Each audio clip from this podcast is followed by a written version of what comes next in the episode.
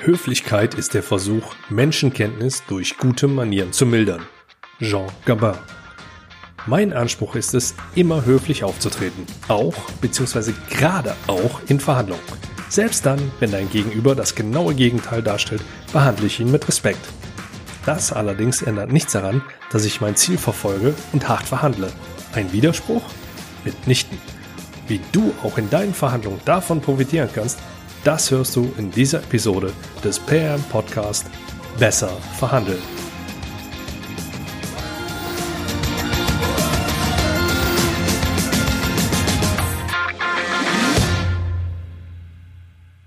Hi und herzlich willkommen.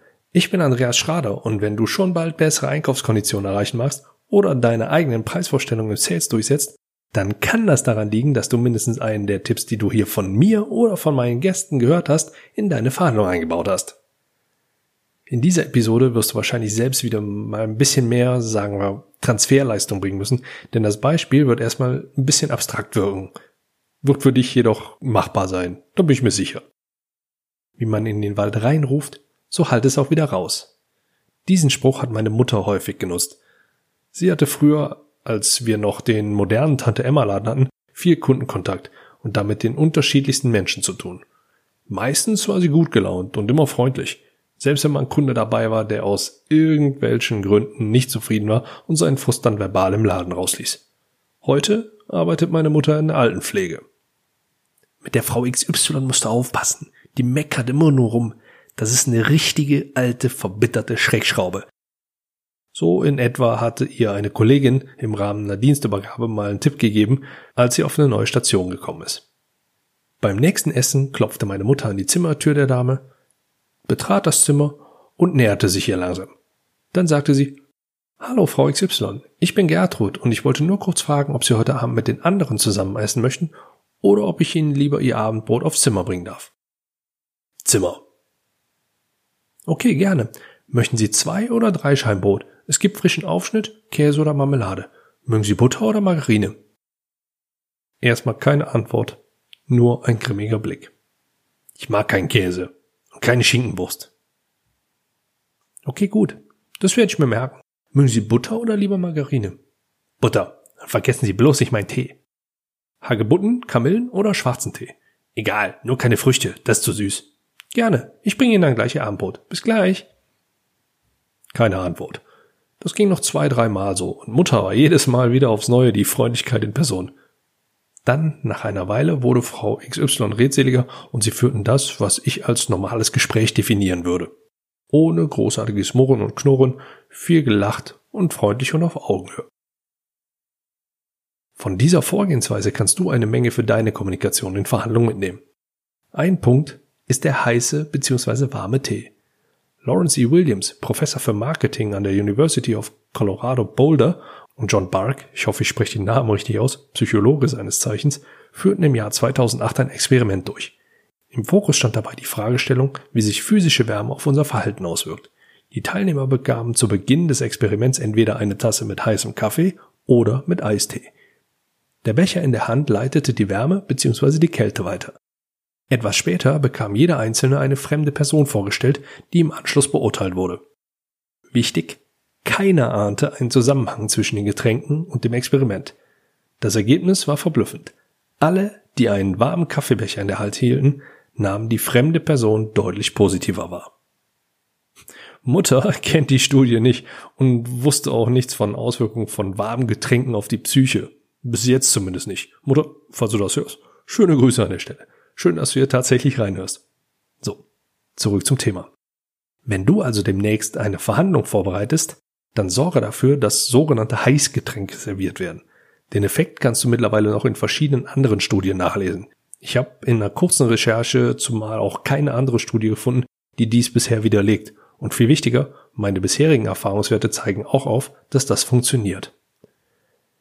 Das nächste in meinen Augen wertvolle Learning für deine Verhandlung stellt die nette Hartnäckigkeit dar.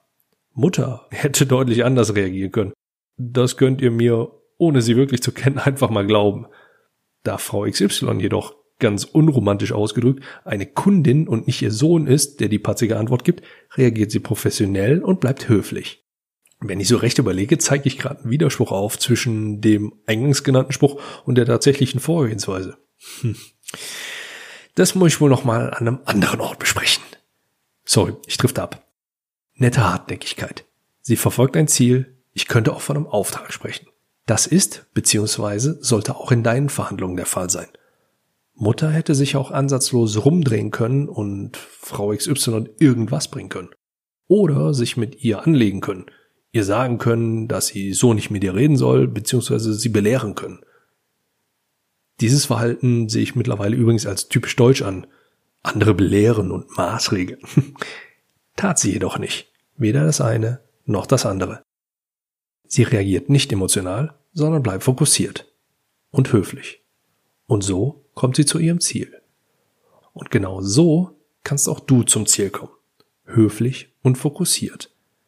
Wenn du darüber hinaus zu den Menschen gehörst, die sich schon etwas intensiver mit der Verhandlungslehre auseinandersetzen, dann wird dir vielleicht aufgefallen sein, dass dies auch ein abstraktes Beispiel für zwei wesentliche Elemente aus dem, was wir im deutschsprachigen Raum unter dem Harvard-Konzept kennen, sein kann. Zum einen ist die Kommunikation auf Win-Win ausgelegt. Mutters Win, zufriedene, satte Seniorin, der Win der Seniorin, das Abendbrot, was sie haben möchte. Zum anderen setzt Mutter soft on the person, hard on the point also frei übersetzt, sanft zur Person, hart in der Sache, sehr gut um. Sie bleibt höflich zu Frau XY, doch hartnäckig, was das Abendbrot betrifft. Allerdings ist ein kleiner Wehmutstropfen dabei. Die Zusammenfassung, wie Mutter sie genutzt hat, ist deutlich optimierungsbedürftig. Was in dem Fall allerdings weniger tragisch ist. Wie anfangs schon gesagt, es wird abstrakt. Dennoch kannst du hier wieder einiges für dich und deine Verhandlung mitnehmen. Zum Beispiel, dass dein Gegenüber dir deutlich gesonnener sein wird, wenn du dafür sorgst, dass er sich wohlfühlt.